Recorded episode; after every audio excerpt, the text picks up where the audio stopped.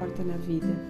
Em seu amor por mim, seu amor pelo próximo, seu trabalho pelo bem do todo, seu desapego do ego e de todas as mesquinharias que alimentam rixas pessoais.